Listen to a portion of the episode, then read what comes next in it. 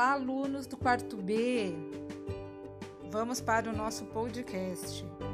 Vamos falar sobre lavar as mãos, ato simples, previne doenças.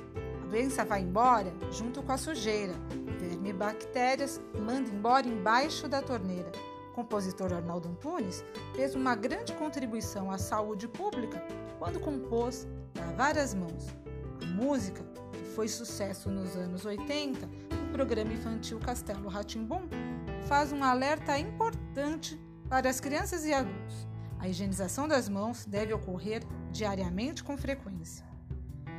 Para a prevenção de doenças como herpes, gripes e outras viroses, e atualmente contra o coronavírus. Água e sabão nunca são demais.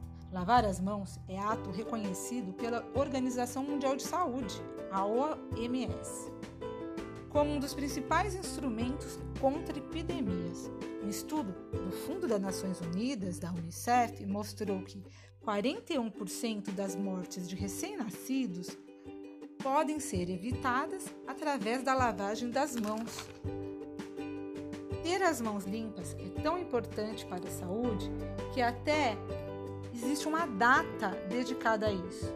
O dia de lavar as mãos, no dia 15 de outubro, a data é usada para governos e organizações sanitárias incentivar a lavagem das mãos e fazer com que isso faça parte do cotidiano de todos.